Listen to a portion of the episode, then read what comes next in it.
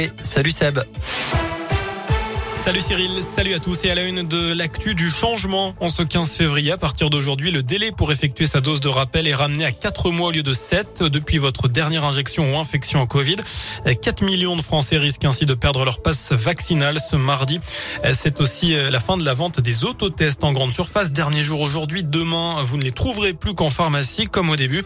Notez que les détenteurs de faux passes vaccinales sont désormais exemptés de poursuites s'ils se font vacciner et ce quel que soit le délai. Alors est-ce que c'est une une bonne mesure C'est la question du jour sur radioscoop.com. Vous avez jusqu'à 19h pour répondre sur notre site internet. Et puis enfin ce mercredi également, demain donc, les discothèques vont pouvoir enfin ouvrir. Elles sont fermées depuis le 10 décembre. Demain ce sera aussi le retour des concerts debout et la possibilité de se restaurer dans les lieux accueillants du public, comme les cinémas, les trains et les stades. J'invite euh, toutes les femmes qui souffrent et ont souffert en silence à se libérer enfin. Les mots euh, de Fanny Agostini tout à l'heure, l'animatrice clermontoise qui vit aujourd'hui dans une ferme en Haute-Loire, annonce dans Mediapart avoir porté plainte contre Jean-Jacques Bourdin. Elle accuse le présentateur vedette de RMC BFM TV eh bien d'agression sexuelle en 2013. Lui nie les faits. Une enquête de police a été ouverte. Une enquête interne a aussi été lancée au sein de la chaîne. La suite du procès Le Landais aux assises de l'Isère. Le verdict est attendu vendredi dans l'affaire de la mort de Maëlys. Aujourd'hui, il est encore question du profil psychologique et psychiatrique de l'accusé.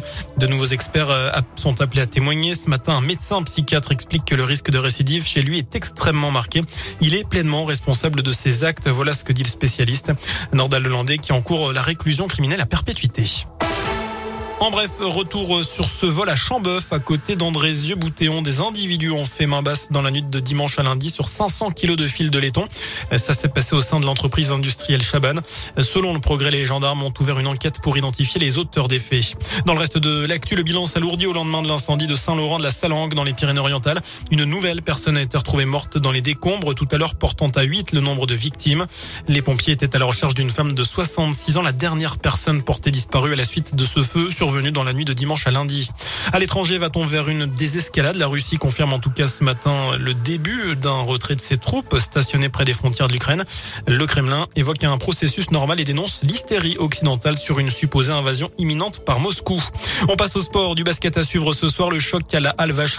La chorale de Rouen reçoit le leader du championnat Boulogne-le-Valois. C'est à partir de 20h. Une affiche de gala au Parc des Princes du foot. Mbappé, Messi, euh, Benzema, tous réunis pour le choc PSG Real Madrid. Coup d'envoi à 21h.